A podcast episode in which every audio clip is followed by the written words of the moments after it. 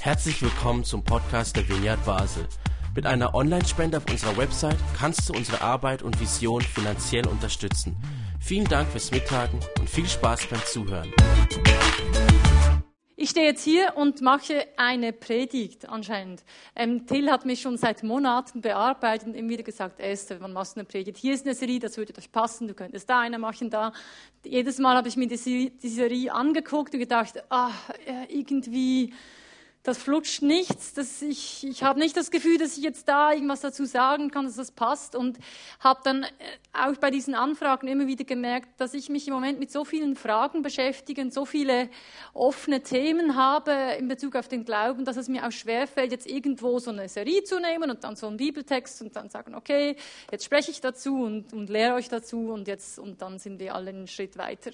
Und deswegen haben wir dann so im Gespräch irgendwann herausgefunden, wir machen das jetzt anders. Ich mache jetzt jetzt mal eine Predigt, das vielleicht mehr einem Erlebnisbericht ähm, gleicht, wo ich ein bisschen erzähle, was, wo ich denn so dran bin und was mich so beschäftigt. Und das heißt, dass ich jetzt auch nicht so einen Bibeltext nehme und da eine Auslegung präsentiere, sondern ich habe mir einen, einen, Titel gesetzt. Ich weiß nicht, seht ihr den schon? Ja, den seht ihr schon lange. Alternativkultur statt Entfremdung.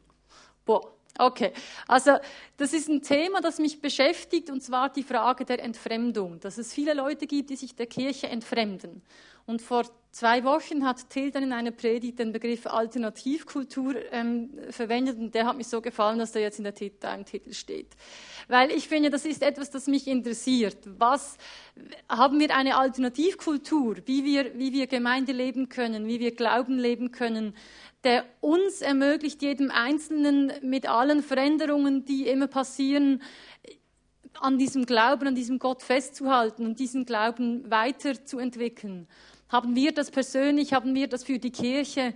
Das sind Fragen, die mich beschäftigen und deswegen bekommt ihr heute vielleicht auch nicht unbedingt Antworten, vielleicht aber schon, weil ich habe mich dann entschieden, nur ein paar Fragen an den Anfang zu stellen und euch dann aber zwei ähm, zwei äh, Texte oder äh, doch, ja, Themen ähm, so zusammenzufassen, denen ich begegnet bin im, im laufenden Jahr, die mich irgendwie inspirieren, ähm, in diese Frage weiterzudenken. Und ich hoffe, dass, es, dass Sie euch auch inspirieren, dass ihr auch da ähm, äh, für euch ähm, Themen findet, die euch ansprechen, Themen findet, die euch inspirieren, ähm, wie ihr eure Glaubenspraxis leben könnt oder weiterentwickeln könnt. Ähm, ja, genau. Das ist meine Hoffnung. Jetzt kann, mache ich, genau, ich mache diese Folien selbst, habe ich gesagt, weil, es, weil ich so viele Folien gemacht habe, weil ich das immer schön finde, wenn man vorne so mitlesen kann, so einzelne Schritte. Ich habe das gern und jetzt kriegt ihr viele Folien.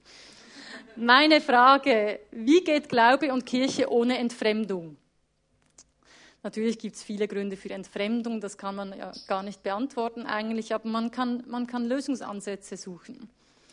Und ähm, hier der Überblick zu meiner Predigt. Ähm, ich werde eine kurze Einleitung machen, wo ich noch etwas von mir erzähle. Dann geht es, ähm, mache ich euch eine Zusammenfassung von einem Artikel mit dem Thema Glaubenswert. Und da geht es um diese Frage der Entfremdung. Was sind denn Gründe oder Themen bei Menschen, die, die sich der Kirche plötzlich fremder fühlen, die, die Mühe haben, da irgendwie ähm, äh, mit im Boot zu bleiben? Und dann ähm, als zweites ähm, erläutere ich euch den, also eine Gegenüberstellung zwischen Erlösungsspiritualität und Schöpfungsspiritualität. Das sind zwei ähm, äh, Wege, wie Gott ähm, in der Welt wirkt und was das auch einen Einfluss darauf hat, wie wir Glauben leben. Und das finde ich eine sehr interessante Gegenüberstellung, ähm, wo wir dann auch uns etwas Zeit nehmen ähm, weiß nicht, ob ihr das wollt, aber ich habe es nicht ganz so gemütlich heute. Ihr müsst euch dann fünf bis zehn Minuten Zeit nehmen, um selbst diese, diese ähm, Gegenüberstellung von diesen zwei Arten von Spiritualität mal anzuschauen, mal zu sehen, was macht das mit mir, was berührt mich hier, was finde ich interessant, was ist für mich ein Thema, ähm, wo kann ich anknüpfen, mit, äh, womit kann ich da äh, was in meinem Leben ähm, anfangen oder, oder was, was ist, könnte für mich da wichtig sein. Ähm, und dann mache ich noch äh, ein paar Schlussbemerkungen, wo ich so äh, gewisse Ansätze für, für ein Fazit oder so ähm, vielleicht drin stecken. Genau. Und jetzt ist es mit der Zeit. Jetzt haben wir Viertel vor. Höchstens bis halb, aber dreiviertel Stunde wäre etwas lang. Wir, wir sehen mal, wie das geht. Also zur Einleitung. Die Glaubensinhalte verändern sich mit der Zeit. Alle, die schon länger hier in der Gemeinde sind, haben, haben ähm, vieles auch mit Martin Benz mitbekommen, wo wir viele äh, Themen bewegt haben und wie versucht haben, auch gewisse Werte und Glaubensinhalte neu zu prägen. Zum Beispiel, dass es nicht zwingend um den Moment der äh, Entscheidung und der Umkehr geht, sondern dass es vielmehr um die Frage geht, in welche Richtung wir gehen also wie, wie wird so die, die, dieses Moment des Glaubens ähm, bewertet? Das ist eine Frage. Was ich bei mir gemerkt habe, hab schon vor Jahren, immer wie stärker das Verstehen, dass es nicht eine absolute Wahrheit gibt. So als Kind und als, wenn man so in einer Freikirche aufwächst, hat man oft das Gefühl, dass man viele Sachen verstanden hat und weiß, was richtig und falsch ist. Und je länger, je mehr merkt man, dass es ganz viele Wahrheiten gibt und dass sich nicht alle erschließen und dass sich auch nicht alle so einfach vereinbaren lassen. Und das ist so, so eine Sache, die sich verändert hat. Auch die Frage, ähm, man spricht so von meinem Gott, unser Gott, der Gott gehört nicht nur mir, der gehört euch anderen und der gehört gar niemandem. Was heißt das? Wie ist dieses Verhältnis zu Gott? Oder ähm, Ewig heißt nicht immer, dass es ohne Ende ist, hat mir plötzlich mal irgendjemand erzählt, wenn man so in die Ursprungstexte reingeht in der Bibel und dass es da unterschiedliche Worte dafür gibt und plötzlich liest man Texte wieder ganz anders. Man fragt, sich die, man fragt sich, wie das genau mit Himmel und Hölle ist und was es davon wie gibt und, und plötzlich ist die Frage, wer gehört dazu und wer nicht. Das sind alles ganz schwierige Fragen. Vielleicht habe ich das jetzt nicht gerne, dass ich das sage, aber ich stelle mir solche Fragen und ich stelle mich diesen Fragen. Und das ist nicht einfach, aber ich versuche irgendwie damit ähm, auch vorwärts zu kommen. Es gibt eben viele offene Fragen und das ist einerseits kann man sagen, ja gut, man muss nicht alle Fragen beantworten, wir werden Gott auch nie vollends verstehen können, das wissen wir alle, aber es ist dann einfacher gesagt als gemacht, weil gewisse Fragen, die, die stellen auch, die, die stellen dann auch ähm, Schwierigkeiten im Umgang damit. Wie lebe ich jetzt das? Wie ist jetzt meine Glaubenspraxis? Wie bete ich? Was bete ich? Warum bete ich? Bete ich überhaupt? Hat ganz viel damit zu tun, wie ich mein Verhältnis zu Gott sehe und, und was ich, wie, ich, wie ich Gott sehe und wie ich ähm, das Leben nach dem Tod verstehe. Das hat alles so komplexe Zusammenhänge. Und ähm, deswegen ähm, habe ich dann mir mal hier notiert, ähm, zum Beispiel, nein genau hier, ich habe mich so geschrieben, und ich werde zunehmend allergisch auf gewisse Aussagen, Haltungen und Handlungsweisen. Wenn man sich diese Fragen stellt und merkt, früher war für mich klar, was richtig und falsch ist, dann plötzlich sieht man überall nur noch Leute, die sagen, was richtig und falsch ist. Und man denkt die ganze Zeit, das, das kann ich doch gar nicht so sagen, das weiß man doch gar nicht, was richtig und falsch ist. Und Vielleicht kennt ihr das. Es gibt Leute, die haben zum Beispiel eine Farbe nicht gern, ein knalliges Pink. Und plötzlich sieht man überall, wo man ist, irgendwo noch einen Punkt knalliges Pink und denkt, das stört mich. Das Ding, das, die Sachen, die man nicht, die, die man irgendwie nicht gern hat, die, die sieht man plötzlich überall und die stören einen die ganze Zeit. Und dann ist man so hin und her gerissen und denkt, ah, was mache ich jetzt damit? Und, und jetzt sprechen die schon wieder davon. Und das Lustige ist ja, dass ich dann auch dort ähm, die Aussage höre, dass man genau weiß, was richtig und falsch ist, wo der andere das ja gar nicht meint. Also das ist ja dann, das, das äh, ist dann so eine lustige Dynamik. Ähm, aber was ich für mich gemerkt habe, ähm, auch wenn ich viele Fragen habe, es gibt wie so ein, der Wunsch oder die Situation, dass ich einfach dranbleibe. Da bin ich manchmal selber über mich überrascht. Also man man ist dann so hier in der Gemeinde, man macht Dinge und dann denkt man so, ja, mache ich jetzt das so oder mache ich das anders und wie mache ich jetzt den Worship und was singe ich und, und wie.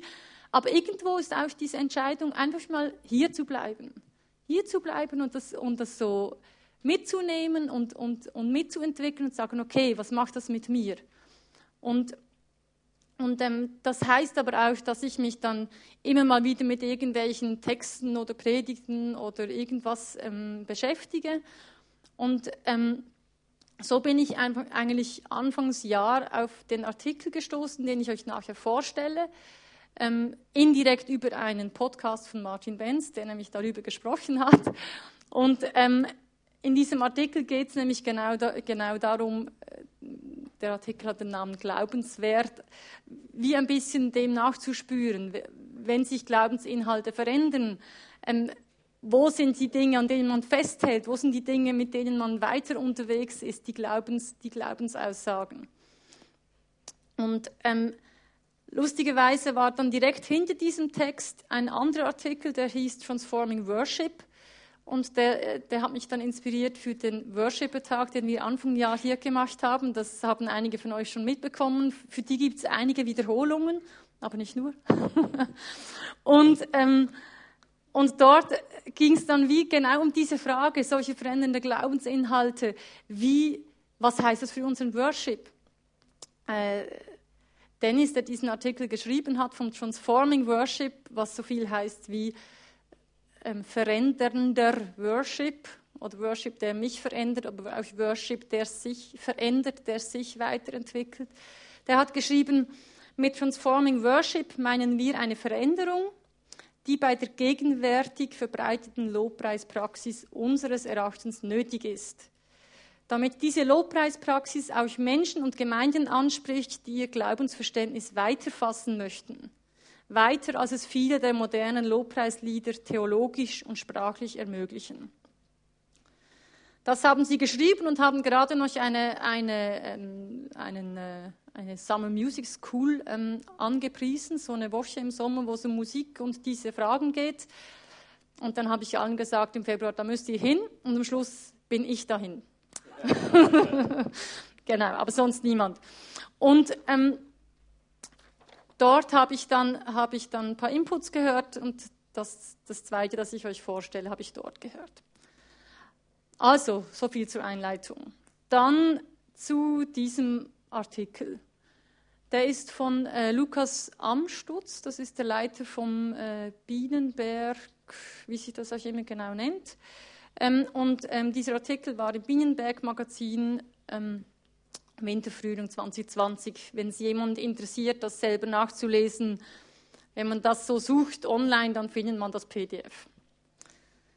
Und eben darüber gehört, da, dazugekommen bin ich über den Podcast von Martin, wo er sich über äh, diesen Begriff von evangelikal oder postevangelikal ähm, damit auseinandergesetzt hat. Ähm, um diesen Artikel vorzustellen, werde ich jetzt einige Passagen einfach vorlesen, weil es ist so gut geschrieben, das macht wie keinen Sinn, das nochmal neu zu formulieren.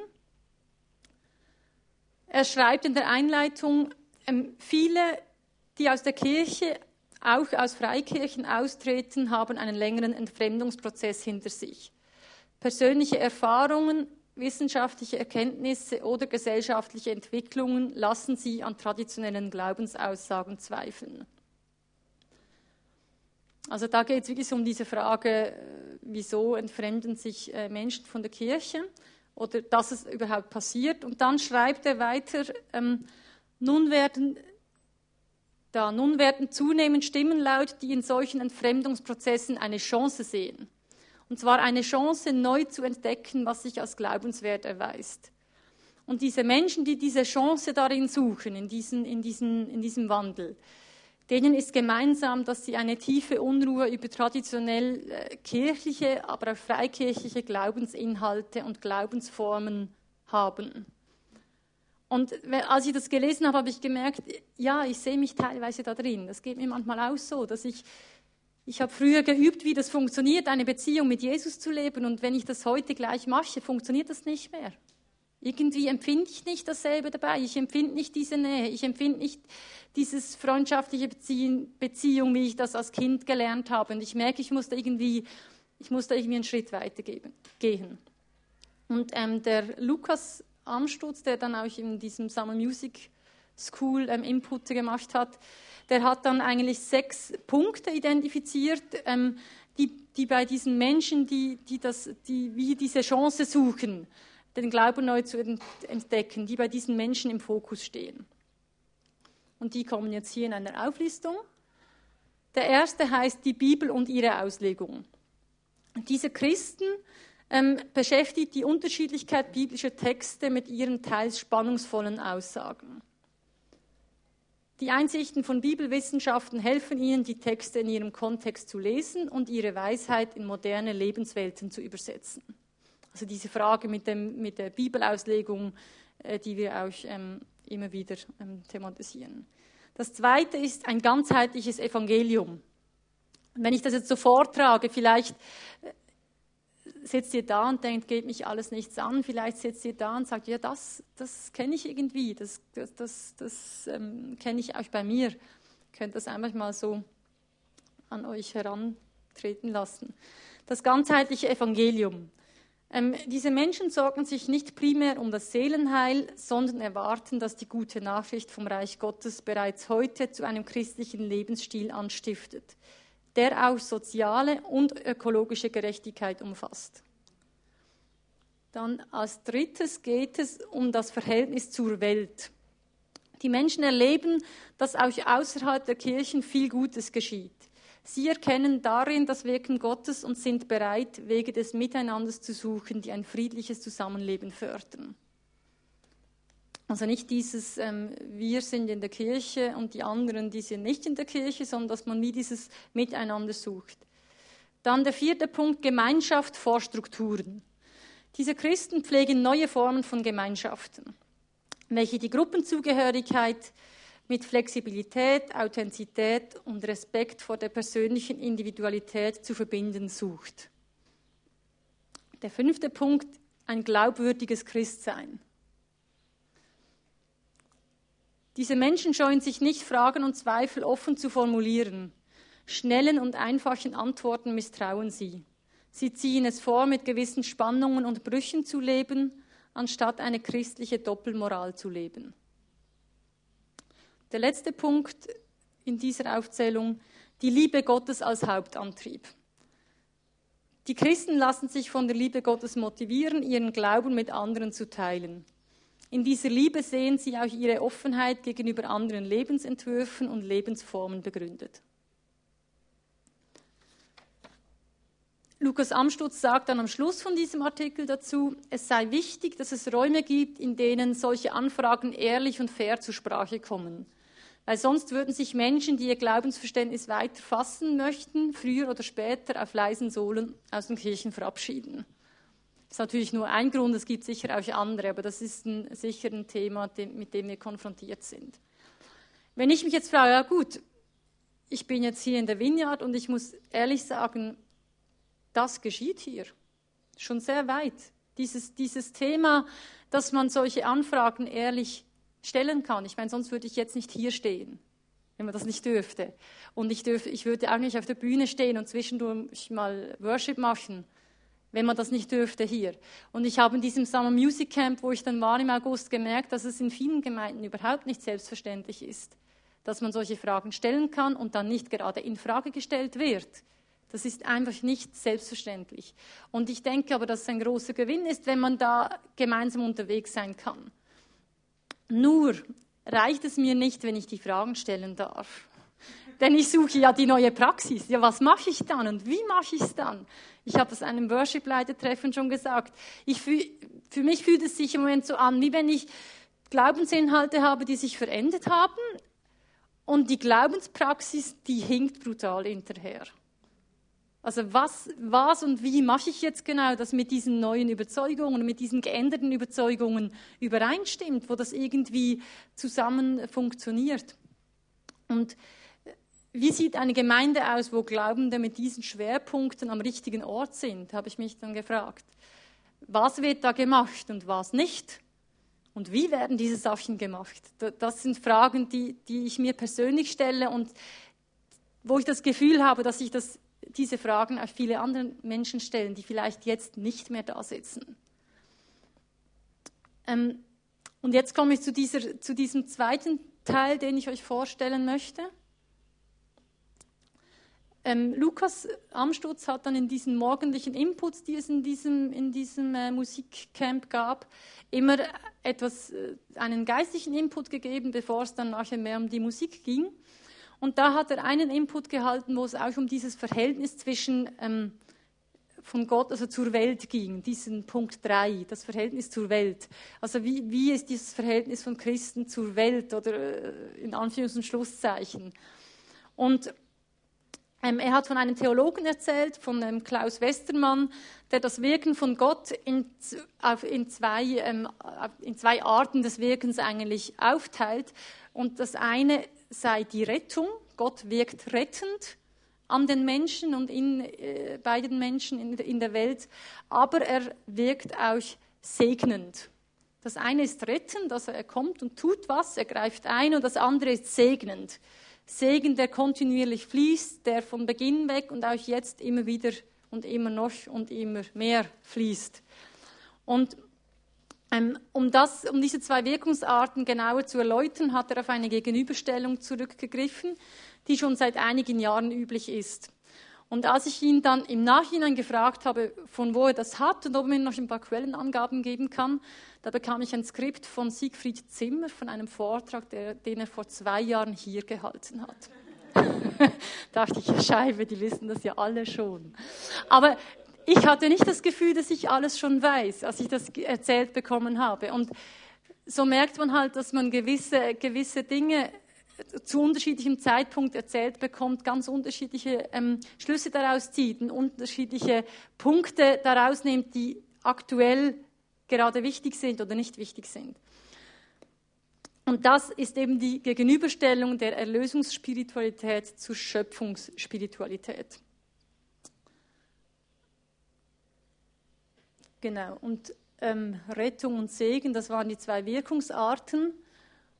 Und die Rettung, die, das, das ist eigentlich, die verkörpert sich in dieser Erlösungsspiritualität und die, der Segen in der Schöpfungsspiritualität. Also beim Segen geht es um die Schöpfung Gottes und beim, beim ähm, Retten geht es um die Erlösung, um die erlösende Kraft, die, die durch Jesus auch ähm, in die Welt gekommen ist.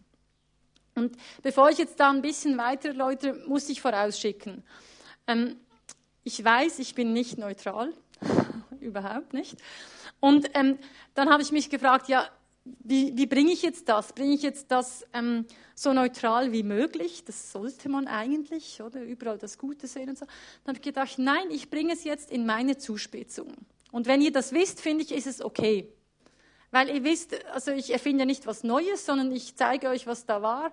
Aber die Frage, wie man so etwas erläutert und welche Begriffe man verwendet, die sind natürlich immer sehr, sehr ähm, bezeichnend. Und Deswegen, bevor ich das jetzt genauer erläutere, sage ich noch mal ähm, etwas über den Zusammenhang der beiden ähm, Bereiche, weil Siegfried Zimmer hat dazu gesagt, ähm, man kann die nicht unabhängig voneinander betrachten. Die Schöpfungsspiritualität, das ist die Basis unseres Glaubens und unseres Verständnisses, wie Gott an uns und in der Welt wirkt. Die braucht es als Basis. Aber die Erlösungsspiritualität, oder man kann auch sagen Rettungsspiritualität, das ist das Zentrum. Das ist das Zentrum in der Bibel, im Evangelium, dass Gott uns retten will. Und er formuliert das so und vielleicht ahnt ihr es schon, mir geht es im Moment darum, einmal nicht nur auf die Rettungsspiritualität zu sehen, weil wie Gott uns rettet und wie das ist mit Schuld und Vergebung, das haben wir schon sehr viel uns damit beschäftigt, sondern mir geht es darum, auch mal den Blick ein bisschen stärker auf diese Schöpfungsspiritualität zu lenken, auf diesen Segen, der immer fließt, nicht einfach nur auf die auf das eingreifende Retten, jetzt kommt Gott und macht alles gut oder, oder Schritt für Schritt etwas gut, ähm, sondern mal diesen Blick ein bisschen stärker auf diese Schöpfungsspiritualität zu lenken. Und das hat auch damit zu tun, dass nämlich in unserer Kultur die Rettungsspiritualität viel, viel stärker verankert ist. Also im apostolischen Glaubensbekenntnis, das die Christenheit hier in allen Kirchen äh, da zugrunde liegt, da ist die Schöpfungsspiritualität gar nicht vorhanden, nicht angesprochen. Das sind vor allem diese Erlösungstaten, diese Erlösungsthemen sind da, sind da im Vordergrund. Und deswegen denke ich, dass es uns allen gut tut, mal diese Gegenüberstellung zu sehen und auch ein bisschen stärker unseren Blick auf diese Schöpfungsspiritualität zu lenken. Und ich bin dann manchmal ein bisschen geneigt zu sagen, ja, wenn wir ein paar Jahrzehnte ohne das auskamen, dann könnte man ja auch mal ein paar Jahrzehnte ohne das andere auskommen. Also ich meine, eines allein ist nie gut, aber, aber das haben wir vorher auch geschafft. Also wie mal das ein bisschen zuzuspitzen und sagen, wir machen jetzt mal die andere Seite. Das, das kennen wir schon. So, also, und weil ich diese sachliche Gegenüberstellung, so links und rechts spalten, das gehört zusammen und so, ein bisschen langweilig und uninspiriert fand, habe ich für euch ähm, äh, Wortbilder kreiert. Die sind im Moment noch klein, ihr müsst nicht ähm, das Gefühl haben, ihr müsst das lesen können und auch nicht alles aufs Mal. Aber ich fand das irgendwie spannend, weil es gab so viele Begriffe, die sich mit, mit diesen zwei Bereichen, die, die damit zu tun haben, dass ich das einfach ein bisschen breit auffächern wollte. Und ich werde euch jetzt eines nach dem anderen Größe zeigen und einfach auf zwei, drei Punkte eingehen. Und die Idee ist, dass ihr nachher ähm, euch äh, fünf Minuten Zeit nehmt, wo ihr euch selber mal diese beiden äh, Wortbilder anschaut und, und mal und euch ein bisschen damit auseinandersetzt, welche Begriffe sprechen mich an, was ist für mich wichtig oder was könnte für mich wichtig werden. Also, zuerst die Rettungsspiritualität. Die sollten wir eigentlich schon auswendig kennen. Aber die, wie gesagt, da geht es um das plötzliche Eingreifen Gottes. Äh, die, das Grundgefühl in dieser Rettungsspiritualität ist das Getrenntsein. Also, ähm, genau, ich muss noch eine weitergehen. So, jetzt habe ich ein paar Schwerpunkte da drin herausgegriffen. Das Getrenntsein. Die Menschen sind getrennt von Gott durch den Sündenfall das ist, das ist so die Geschichte, die diesem, diesem äh, Wirkungsverständnis von Gott zugrunde liegt. Ähm, der Mensch ist getrennt von Gott durch seine Schuld. Es hat einen Riss zwischen Menschen und Gott. Es hat eine Schuld. Es ist eine Entfremdung vorhanden und die muss überwunden werden.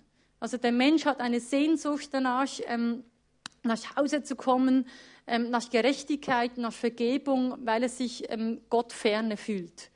Und das ist dann auch verbunden mit, mit ähm, dem Stichwort Erziehung. Das war für Siegfried Zimmer war das so der, äh, ein Begriff, der wichtig ist hier drin. Also bei der Rettungsspiritualität geht es theologisch so um die Erziehung des Menschen da.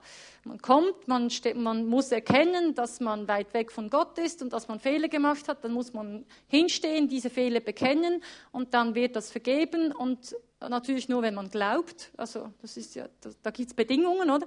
Ich überspitze das.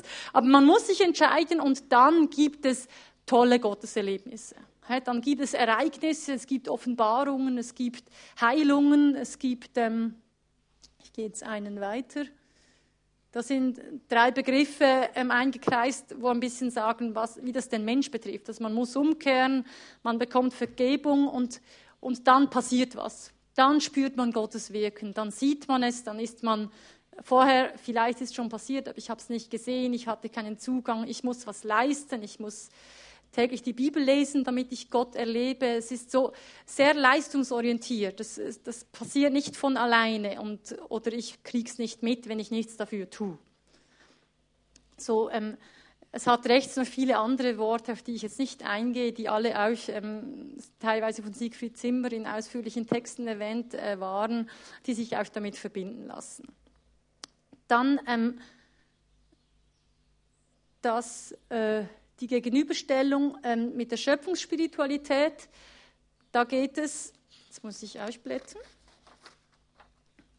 Ähm, aber was noch spannend ist, vielleicht noch ein Wort zur äh, Rettungsspiritualität, da, ähm, das ist, da gibt es so eine Sprache der Kontraste, die total angemessen ist für, für, diese, für diese Themen. Das heißt, es geht um Licht und Dunkel, es geht um Gefangen und Frei, es geht um Sünder und um Gerechte, um Unglaube und Glaube, um Einst und Jetzt, um Fleisch und Geist, um Tod und Leben. Das sind alles Begriffe, die die wir ganz gut kennen. Das Evangelium ist voll davon, das Neue Testament ist voll davon und das hat alles seine Berechtigung, weil es gibt diese Gegensätze. Aber das hat in dieser, in dieser Rettungsspiritualität hat das äh, seinen Platz. Und in der Schöpfungsspiritualität, da geht es vielmehr um das prozesshafte Wirken von Gott.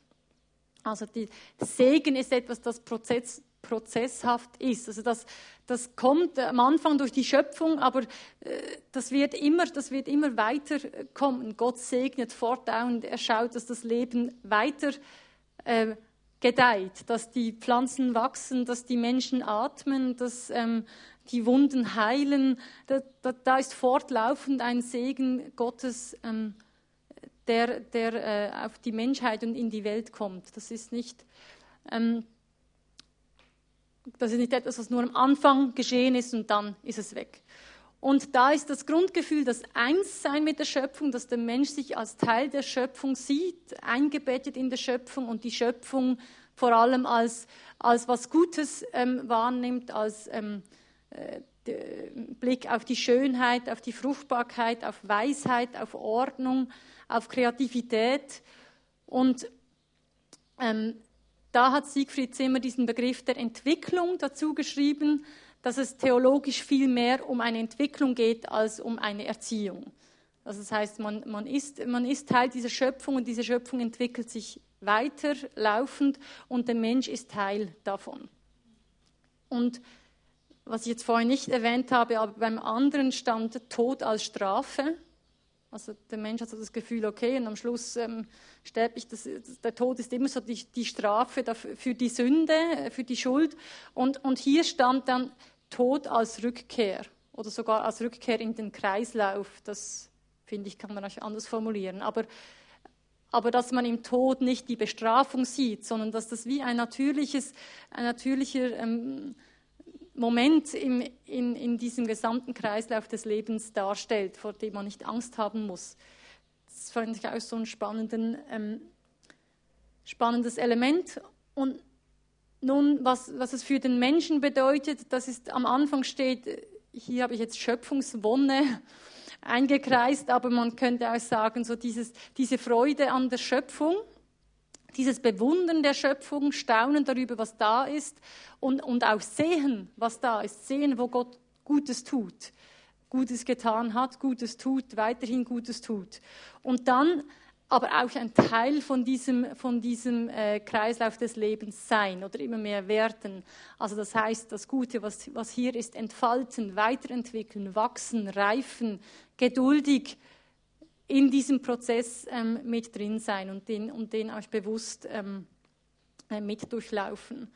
Ähm, diese ähm, Spiritualität ähm, führt Siegfried Zimmer zurück auf Genesis 2. Das ist die Geschichte vor dem Sündenfall, wo die Menschen im Garten Eden waren.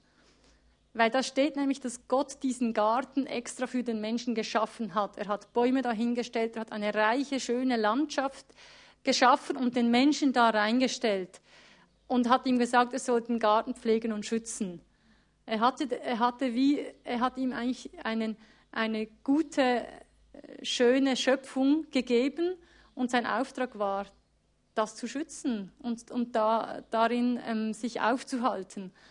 Und, und dass eigentlich dieser Teil der Schöpfungsgeschichte auch etwas ist, das nicht einfach abgeschlossen war nach dem Sündenfall, sondern dass beide Arten, wie Gott wirkt, ähm, kontinuierlich, also auch heute spürbar sein können. Die, die, die Charakteristik und die Art, dass Gott Segen schenkt für uns Menschen, etwas Gutes ähm, tut und, und auf die andere Art, dass er dann, dass dann ähm, mit der Trennung vom Menschen von Gott dann die Erlösung durch Christus kam, wo er uns Erlösung und Rettung schenkt.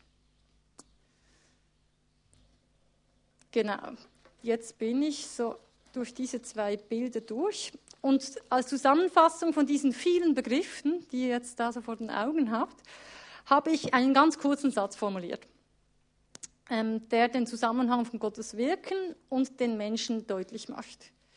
Und der, die heißen so. Bei der Rettungsspiritualität, ich muss glauben, damit Gott wirkt. Und bei der Schöpfungsspiritualität, Gott wirkt, damit Leben gedeiht. Am Anfang hatte ich geschrieben, damit ich mich entwickeln kann. Dann habe ich gemerkt, nein, bei der Schöpfungsspiritualität liegt der Fokus viel stärker auf dem Leben ganz allgemein. Und ich als Mensch bin Teil davon, selbstverständlich. Aber es ist, es ist mehr, oder ich sehe mehr diesen allgemeinen Fokus drinnen. Natürlich könnte man sagen, die Rettung gilt auch der ganzen Schöpfung, nicht nur dem Menschen. Aber in meiner Glaubenspraxis war das immer viel stärker auf das Individuum, bezogen, diese Rettung, die Jesus für uns bringt.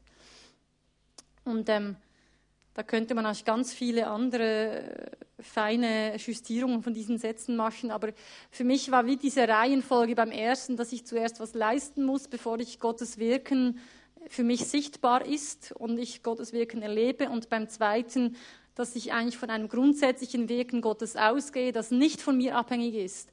Das heißt ja auch, Gott ähm, äh, lässt es regnen über Gut und Böse. Er lässt es regnen über jeden Menschen. Also diese Art von Segen, die grundsätzlich in die Welt kommt, ähm, unabhängig davon, was ich bin und was ich tue, diesen, diesen Segen zu entdecken und, und darin, darin eigentlich ein Teil von diesem Leben zu sein, das da immer wieder ähm, erneuert wird. Und da sind wir jetzt auch schon ein bisschen in der Frage der Alternativkultur, weil eine Kultur wird ja geprägt, von meinen Haltungen.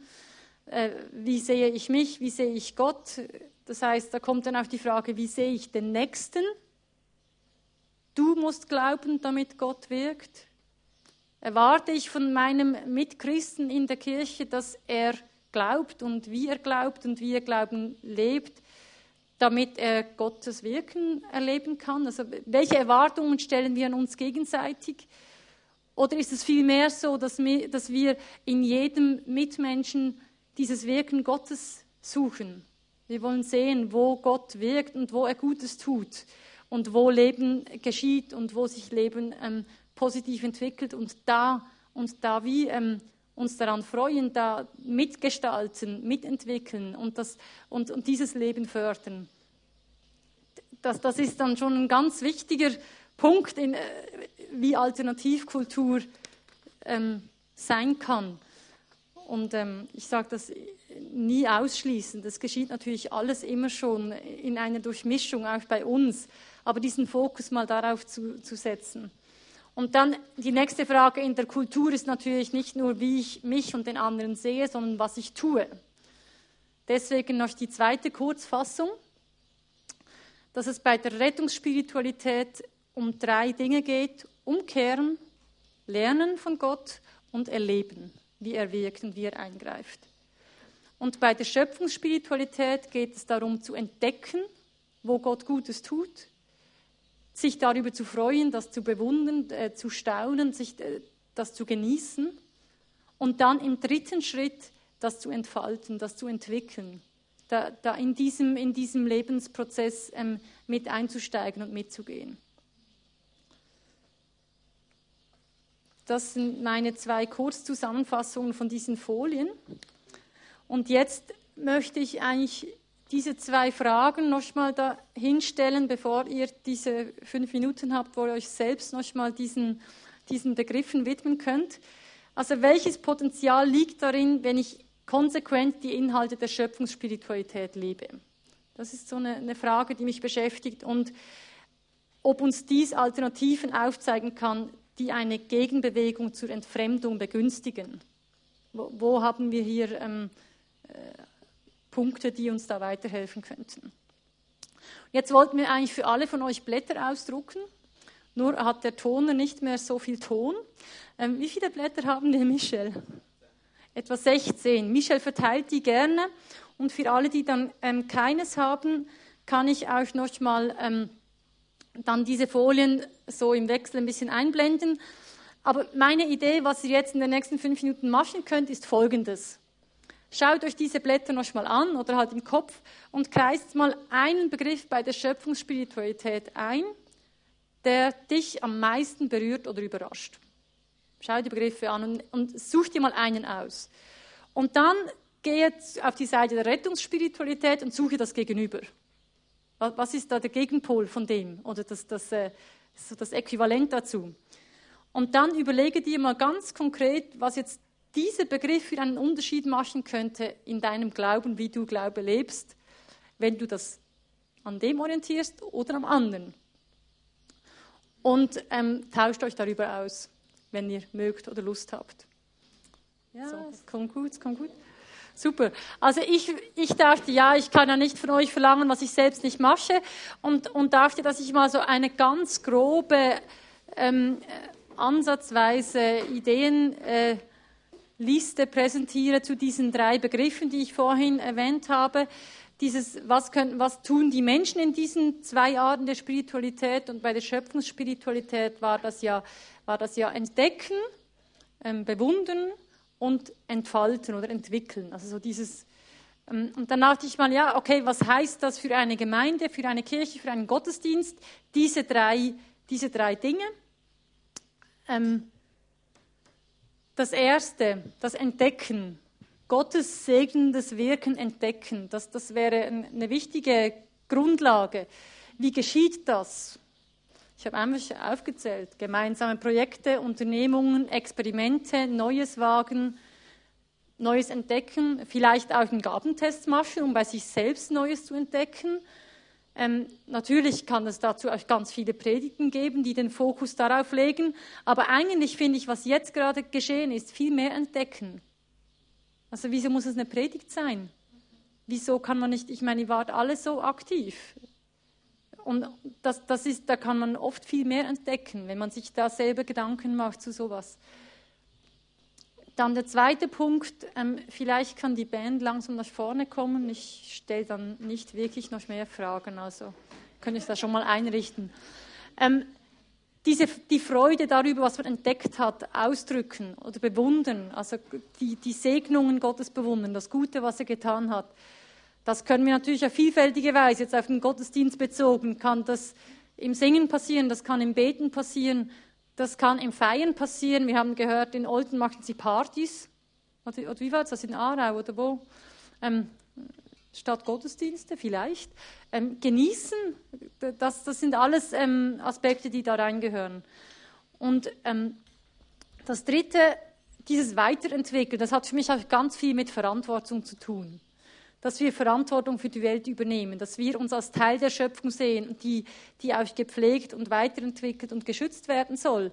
Und die gut ist, ähm, wo Gott Gutes getan hat und dass, dass wir da auch Verantwortung übernehmen sollen, dass wir auch eine, wir sind wie ein Ebenbild Gottes, also wo er Schöpfer ist, können wir auch schöpferisch tätig sein, können wir auch dieses, diesen Kreislauf des Lebens unterstützen mit dem, was wir sind und tun ähm, auf Perlensuche sein, sein, bei Menschen. Da hatte Martin mal eine Predigt dazu gemacht, die mir wieder eingefallen ist, dass wenn man Menschen sieht, dass man eigentlich die Perlen finden will, dass man, dass man wie das, das, das Schmuckstück in jedem Menschen finden will. Oder auch ein ganz alter Begriff, FFF, finden, fördern, freisetzen. Also in dem Menschen das finden, was Gott angelegt hat und, und freisetzen, fördern, dass, dass, man, dass man darauf den Fokus legt. Dienst am nächsten ist natürlich auch ein Beispiel, wo genau das passiert, wo man, wo man, ähm, wo man, wo man wie das, das Gute auf das Gute schaut, das unterstützt, das fördert, Menschen fördert ähm, und, und so tätig ist. Oder eben die, Be die Bestimmung, die Berufung finden und die dann auch entwickeln, also in dem Leben, was Gott für einen selbst gedacht hat. Er ist ja unser Schöpfer. Wenn man was kreiert, hat man meistens eine Absicht damit und mit, mit, jedem Menschen eine andere und, und darin auch, auch wirklich die, die zu entdecken und da, darin auch zu gehen, ist dann das Letzte, die Gaben einsetzen und entwickeln. Das ist, das ist auch Teil von, diesem, von diesem, äh, dieser Schöpfungsspiritualität. Und ähm, damit schließe ich eigentlich. Was ist das? Was anderes? Ich hatte noch eine Schlussfolie, aber ist egal. Ist wieder die Frage vom Anfang, weil die können wir jetzt wieder mitnehmen. So. Ich ähm, gebe euch gerne das Wort.